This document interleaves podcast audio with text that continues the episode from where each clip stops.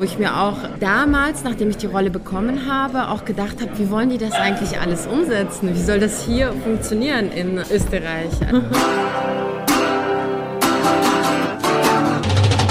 Filmkultur.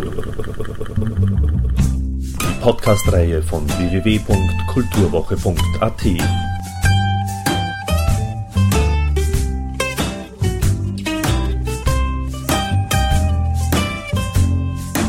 Präsentiert von Manfred Horak. Ein herzliches Willkommen bei dieser Episode der Podcast-Reihe Filmkultur von kulturwoche.at. Diese Episode macht thematisch dort weiter, wo wir in der vorhergehenden Episode gemeinsam mit dem Regisseur Stefan Rusowitzki bereits waren, nämlich in der Hölle.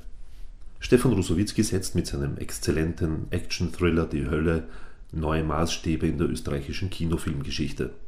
Zum Gelingen des Films tragen nicht nur die mit Spannung geladene Handlung und die knallharten Szenen auf höchstem internationalem Niveau bei, sondern natürlich auch das Schauspielensemble rund um Tobias Moretti, Robert Palfrader und Friedrich von Thun.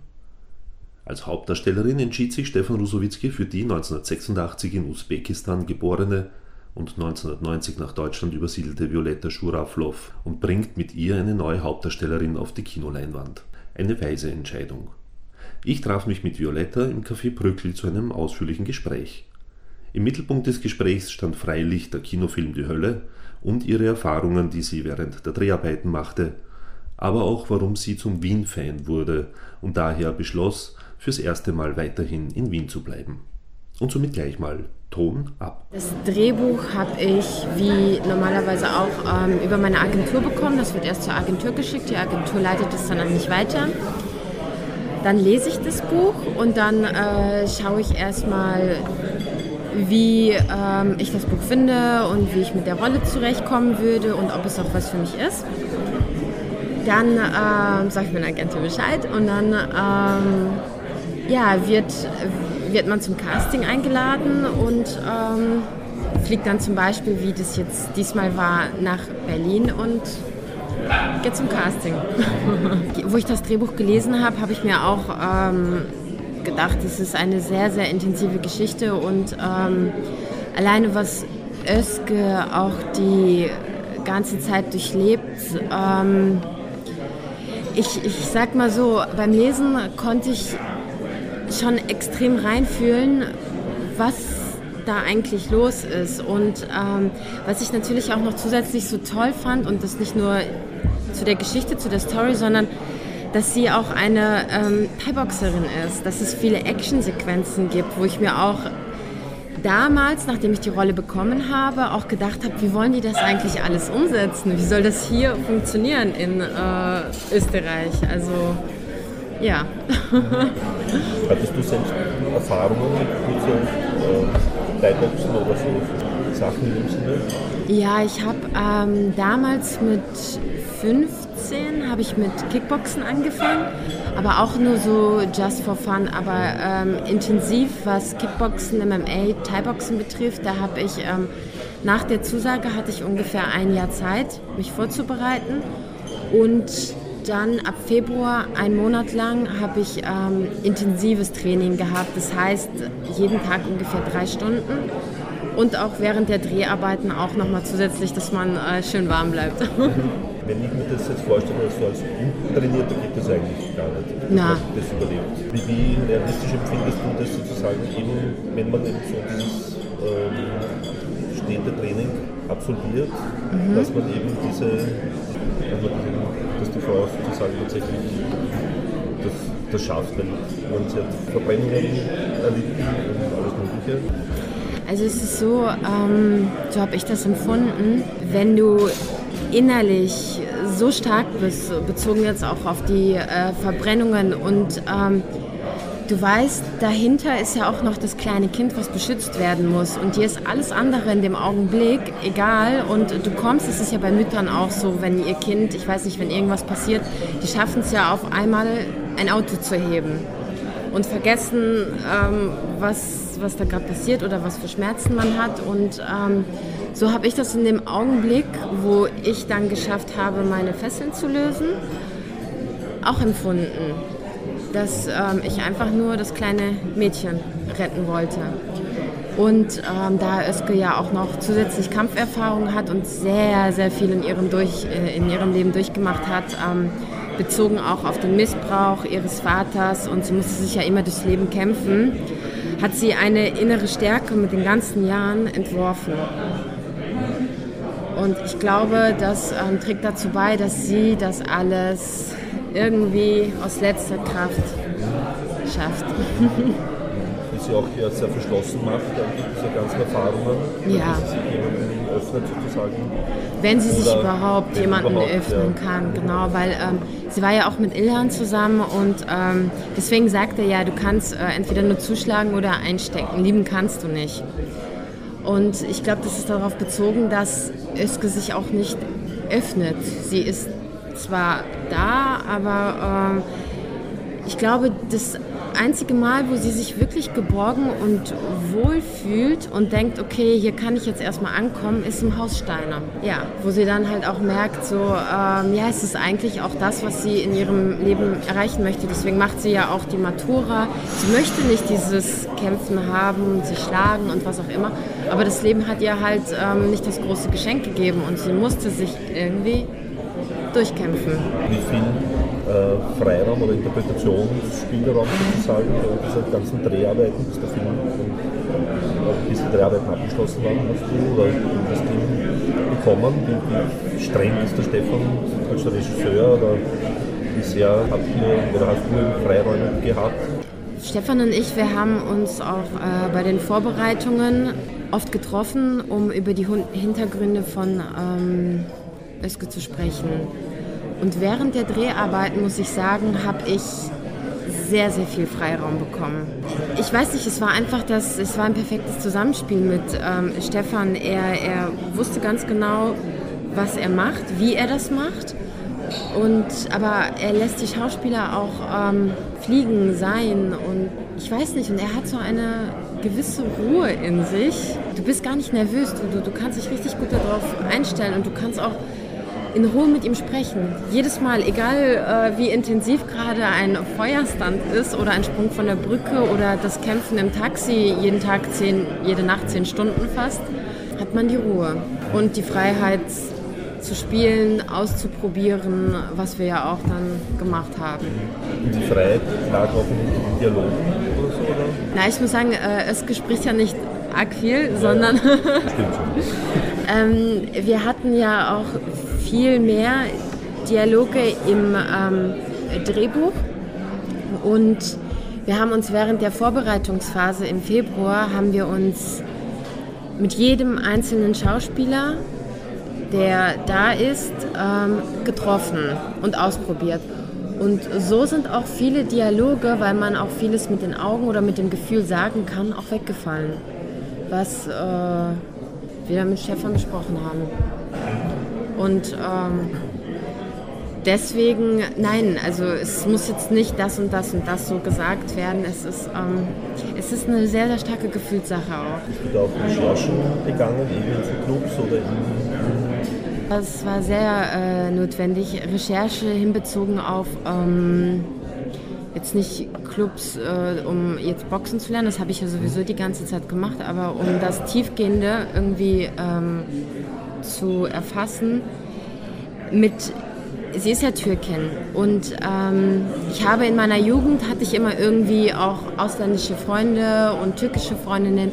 So wusste ich auch, wie der Glaube war. Ich habe auch selber mal damals den Koran gelesen. Damit musste ich mich halt nicht sehr viel befassen. Womit ich mich aber befassen musste oder auch wollte, was könnte es für ein Gefühl sein, wenn man verbrannt wird? Was könnte es für ein Gefühl sein oder wie, wie, wie, wie, wie, wie schaffe ich das? Ähm, zu, ja, was heißt zu spüren? Spüren kann man es natürlich nicht. Ähm, ein Missbrauch, was, was ja so, äh, das ist so, ähm, oh Gott, mir wirklich, äh, auch beim Dreh äh, an dem Tag, mir ging es gar nicht gut und ähm, ich habe, um zuzugeben, ähm, ich habe mich mit einem Psychologen getroffen und mich mit dieser Sache versucht auseinanderzusetzen, um ja, um das auch irgendwo in diese Rolle hineinzubringen, weil äh, man fragt sich ja bestimmt auch, was ist los mit ihr, warum ist sie so verschlossen?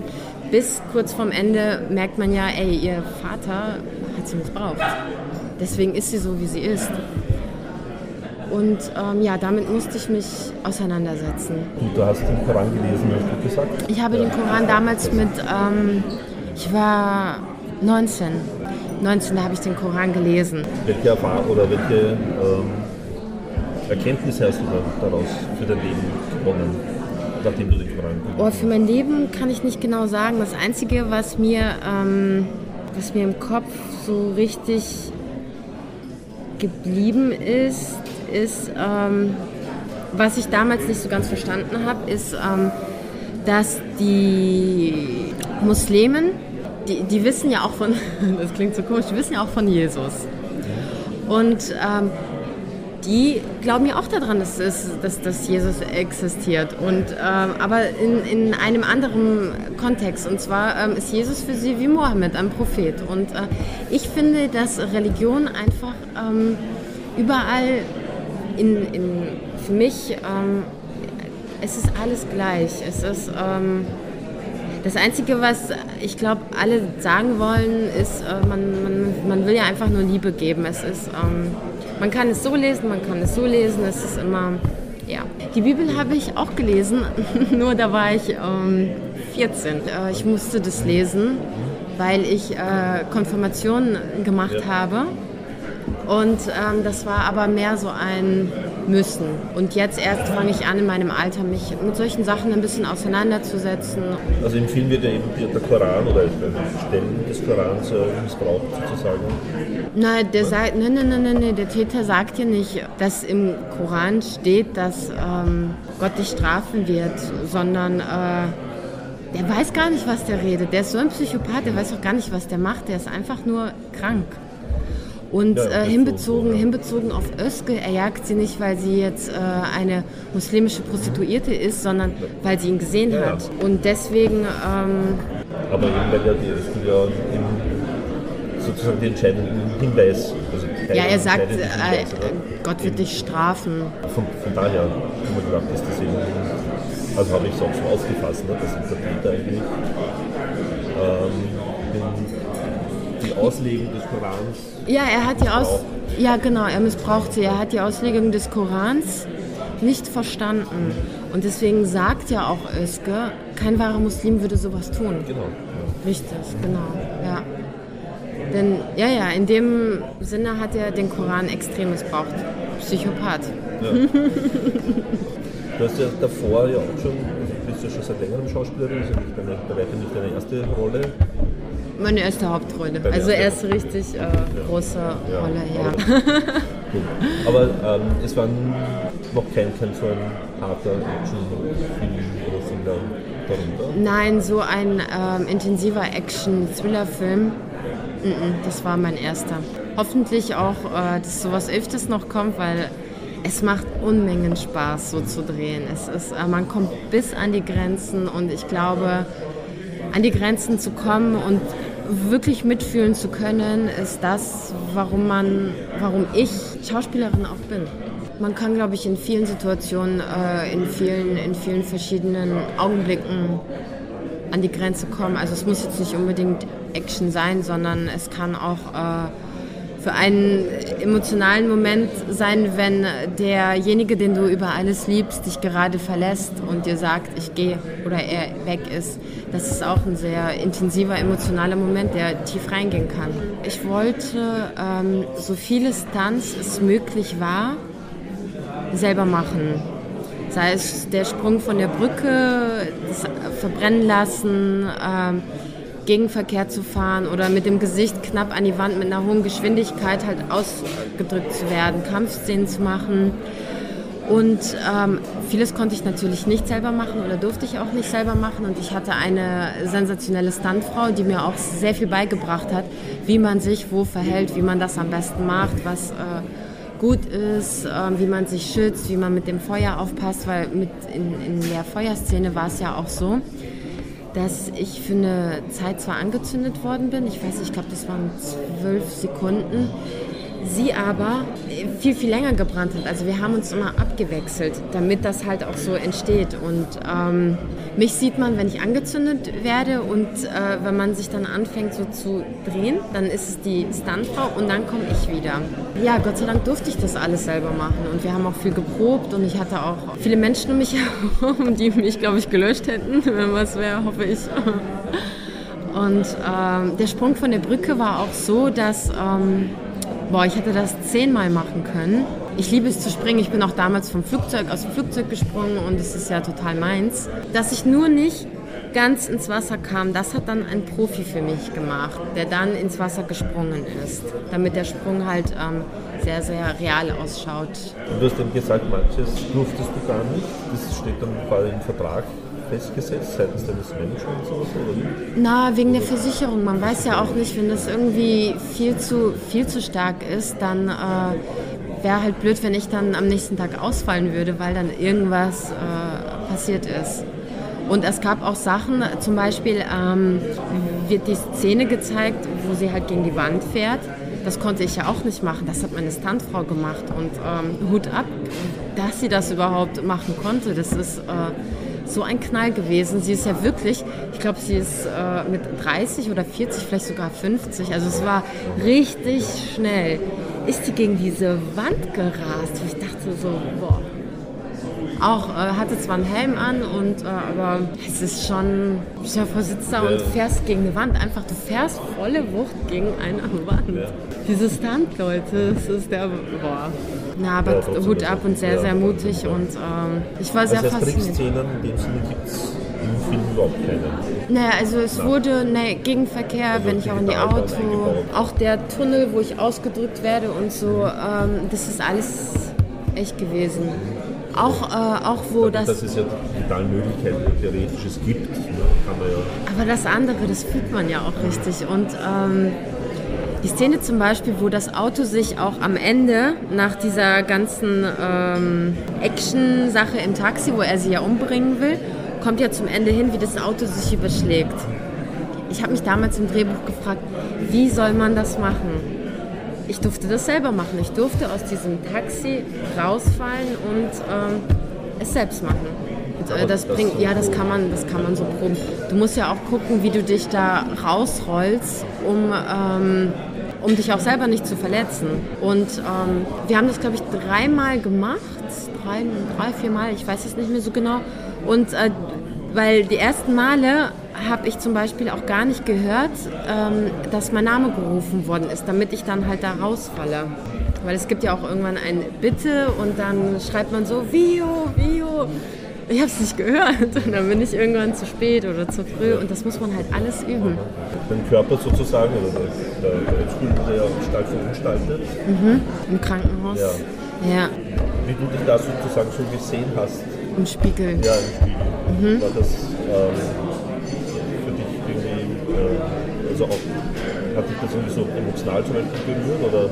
Ja, ähm, wo Özge anfängt, ihre, ihre Sachen auszuziehen, dann fängt sie, fange ich ja an zu schauen, sehe das erste Mal, dass dieser Mensch meinen ähm, ganzen Körper einfach kaputt gemacht hat. Und für eine Frau ist es ja, äh, diese ganzen Wunden, das geht ja nie wieder weg, es bleiben Narben und ähm, ja, was er mit mir gemacht hat. Und ähm, so trägt Özge nicht nur den seelischen, seelischen Schmerz von ihrem Vater damals in sich, sondern hat jetzt auch noch zusätzlich diesen geschundenen Körper und sieht das im Spiegel.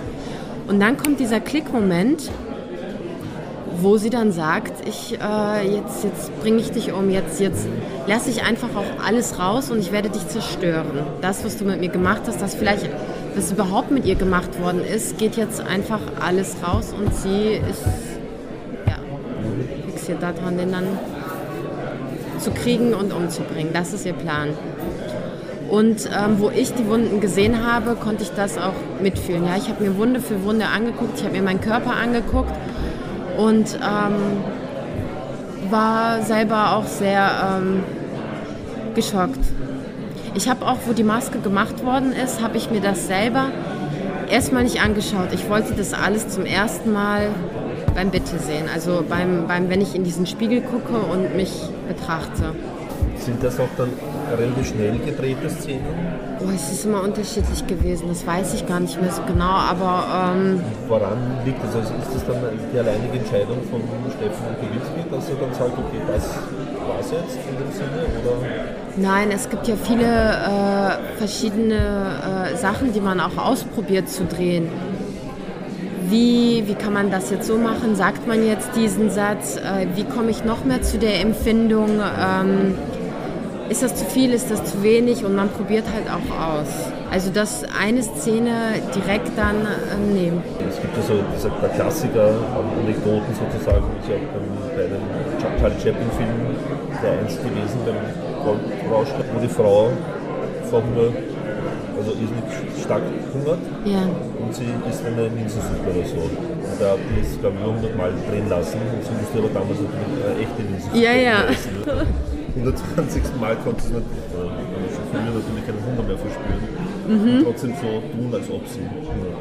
Ja, so war das bei, bei der Brücke zum Beispiel auch. Wir haben diese Kampfszene bestimmt äh, 20 Mal gedreht. Irgendwann habe ich äh, gar keine Stimme mehr gehabt und gar keine Kraft. Ähm, ja, das haben wir auch sehr, sehr oft gedreht, bis ich dann irgendwann auch, äh, einmal hatte ich dann, wo ich die Kraft auch nicht hatte, kurz zu springen, weil ich konnte einfach nicht mehr. Eine einzige Sequenz hatten wir, wo wir nur einmal gedreht haben und das war ähm, bei der Explosion. Es geht ja auch nur einmal, weil wenn das Auto explodiert ist, ist es explodiert. Ähm, das haben wir einmal gedreht. Natürlich von Thun, Michel, Tobias Moretti, das ist ja alles eine Mannschaft gewesen. Und ohne diese Menschen hätte ich auch nicht so sein können, wie ich war. Wirklich nicht, weil ich sehr viel gelernt habe von den ganz, ganz Großen. Ich meine, die machen das ja schon ewig und das sind, das, das sind so Wahnsinn-Schauspieler, wo ich ähm, jedes Mal, wenn ich zugucken konnte, wenn die Kamera zum Beispiel auf äh, Tobias oder Friedrich von Thun war, ich mir nur gedacht habe, so, wow, Wahnsinn.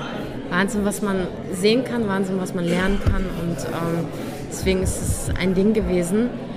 Und ähm, was ich hoffe oder was ich mir wünschen würde, dass die Menschen, die äh, auf eine sehr, sehr spannende Geschichte, auf Thriller, auf Action stehen, auch ähm, ja, dann reingehen und sich das anschauen und sich jetzt irgendwie nicht denken, es ist jetzt eine österreichische oder deutsche Produktion, man geht nur in amerikanischen Film, weil man das und das von denen erwartet. Nein, von diesem Film kannst du dir auch das erhoffen und erwarten. Deswegen würde ich mich freuen, wenn viele Menschen da reingehen würden. Ja. Aber ganz ehrlich, ähm, als ich das Buch ja gelesen habe, habe ich mich ja selber gefragt, wie zur Hölle wollen die das umsetzen? Wie soll das überhaupt funktionieren? Und ich kann euch allen sagen, es klappt und es sieht fantastisch aus und es ist einfach, es ist auch alles echt. Wir haben fast ganz Wien, ähm, ja, so gesagt auseinandergenommen. Und ähm, es war mir ein großes Vergnügen und eine Ehre, überhaupt hier zu drehen, weil Wien hat mich ähm, mitgezogen. Zu sich auch. Hattest du Wien vorher schon gekannt? Nein, ich habe Wien, äh, ich habe sehr viel von Wien gehört und ähm, sehr, sehr viel Positives. Du musst mal nach Wien, du musst dir das angucken. Es ist unglaublich, Wien, wie schön. Und man hört ja auch vieles von Ländern. Es ist schön, es ist hier, es ist da. Und ja, klar, mache ich irgendwann.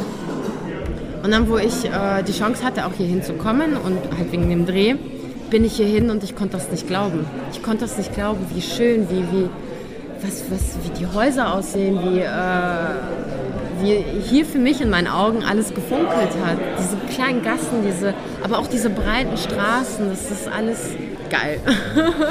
Wahnsinn. Ich selbst habe in äh, Köln gelebt, lebe auch in Köln und äh, bin aber auch noch hier in Wien geblieben. So für eine Zeit und bin noch nicht ganz hier weggekommen. es sind ja nicht nur die, die Häuser, die wunderschön sind oder die Gassen, sondern es ist dieser Flair, der da ist, wenn man ins Café geht, äh, sich die Menschen anschaut, beobachtet. Es ist ähm, wunderschön, da zu sitzen und hier kannst du auch so ähm, gut nachdenken und ich kann hier sehr, sehr gut zur Ruhe kommen auch. Also beides. Kann, man kann ins Theater gehen. Es ist so viel, ich äh, könnte jetzt eine Stunde über Wien erzählen. auch über eure Parks. Aber Köln ist auch eine schöne Stadt. Köln ist eine wunderschöne Stadt. Eine sehr, sehr wunderschöne ja. Stadt. Und auch die Menschen, die sind auch alle sehr ähm, offen. Und ähm, also ich liebe Köln. Köln ist mit meiner Heimat.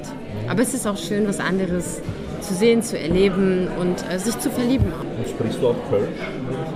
Nein, ich spreche kein Kölsch. Ich spreche schon äh, Hochdeutsch. Ja, also ausschließlich. Ausschließlich. Hochdeutsch, ja. Also ich bin ja nicht in Köln äh, groß geworden, sondern in einem Dorf. Und äh, da haben wir ähm, Hochdeutsch gesprochen. Und dann kam ja irgendwann jetzt in Wien auch der wienerische Akzent dazu für die Rolle, ja. den ich lernen durfte. Mhm.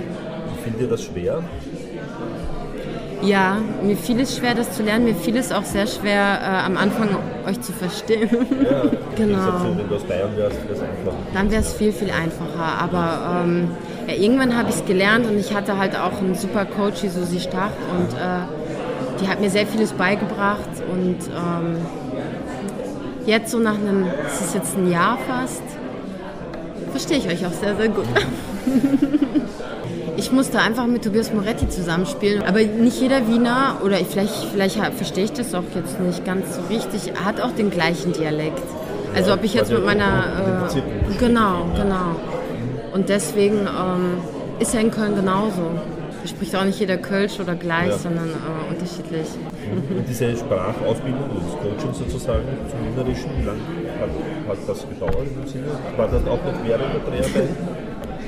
Oder ähm, nee, nee. Alles im Vorfeld? Alles im Vorfeld. Wir haben ähm, während der Dreharbeiten, aber auch einen Monat vor den Dreharbeiten, haben wir jeden Tag gelernt, geübt. Äh, Susi kam jeden Tag zu mir. Nachdem ich mein Training fertig hatte, hatte ich dann mein Coaching. Und sind das so Sachen, so generell Sachen, die dir auch als Schauspielerin Spaß machen? Warum du eben Schauspielerin geworden bist, dass du eben auch so Sachen dazu lernst, wie eben andere Sprachen ja. oder ja, dass man sowieso in ganz andere äh, Lebensarten irgendwie äh, reinkommt und verschiedene Rollen spielt, verschiedene Sprachen und man die Chance bekommt, das auch zu machen. Was mich immer am, am Schauspiel gereizt hat und das hatte ich schon ähm, ab der fünften Klasse. Da habe ich meine erste große Rolle in der äh, Theater AG gehabt. Ähm, war, dass ich auf der Bühne einfach wer anders sein konnte, ohne dass es falsch ist. Und ähm, dass ich durch diese anderen Kulturen, diese, durch diese anderen Rollen, durch Böse, durch Gut, durch was auch immer, ähm, viel lernen konnte. Viel, viel über Menschen lernen konnte, viel ähm, über mich hinauswachsen konnte. Und ja, das ist das, was, ich so, was mich so reizt. Du bist einfach jemand anders wenn die Kamera angeht oder wenn du auf der Bühne stehst. Und die Rolle dann wieder abzulegen sozusagen, sozusagen den Nagel zu hängen, oder damit du dann wieder du sozusagen, oder war da die Emotionalität zwischen der Hauptschule und dir als Privatperson sozusagen zu stark? Manchmal, ja, es ist, ähm, das ist auch die erste Rolle gewesen für mich. Ähm, also wo es nicht einfach war, da direkt rauszukommen. Nein, ich brauchte, also es war jetzt nicht so, dass ich nach dem Drehtag, nach diesen zehn Stunden oder so, was man da hatte, ähm, nach Hause gehen konnte und direkt so abschließen. Das war für mich halt ähm, nicht immer ganz so einfach. Nein, das direkt abzulegen, weil dafür sind die Themen auch viel zu schwierig gewesen oder viel zu hart. Genau, und ähm, auch nach dem Dreh, wo das fertig war, musste ich auch erstmal in den Urlaub, um ähm, abzuschalten. Und was, was ich erwartet habe, war nicht so. Es war einfach ähm, viel, viel größer und viel, viel mehr. Ich war selber so geflasht, was ich da gesehen habe. Ich meine, äh, zu spielen und zu fühlen ist was anderes, als wenn man das dann alles, wie das auch dann umgesetzt wird, auf dieser Leinwand sieht. Und äh, ich war erst selber ganz, ganz äh, perplex und äh, konnte auch gar nicht richtig sprechen. Ich musste dann nach Hause und äh, das musste erst bei mir ankommen. ich ich habe äh, so viel, was ich gesehen habe, habe ich so groß nicht erwartet, nein. Bei mir war es auch so, dass in der Szenensequenz zum Beispiel, äh, wo ich das das erste Mal auf der Leinwand gesehen habe, wo ähm, ins Wasser fällt und dann kommt halt alles, was sie erlebt hat, die Gesichter vom Vater. Das hat mich äh, währenddessen auch ähm, sehr mitgenommen. Ich musste da schon schlucken beim Gucken, weil es hat mich wieder so gepackt. Ja, und wie lange bleibst du jetzt noch in Wien? In Wien, ich Oder weiß noch du deine nicht. Sätze schon abgebrochen? Nein, habe ich noch nicht, habe ich noch nicht. Ich ähm, bin, ich schaue. Vielleicht noch so, äh, also ich muss auf jeden Fall, ich möchte gerne, wenn ich äh, das auch schaffe, den äh, Frühling gerne hier erleben und den Sommer, weil es ist echt so wunder, wunderschön. Ja, alleine der Geruch, wenn äh, alles anfängt zu blühen, das habe ich ja letztes Jahr mitbekommen. So. Ich bin ein extremer Wien-Fan geworden. ich danke Ihnen. Dankeschön für die Einladung. Thank you and good night.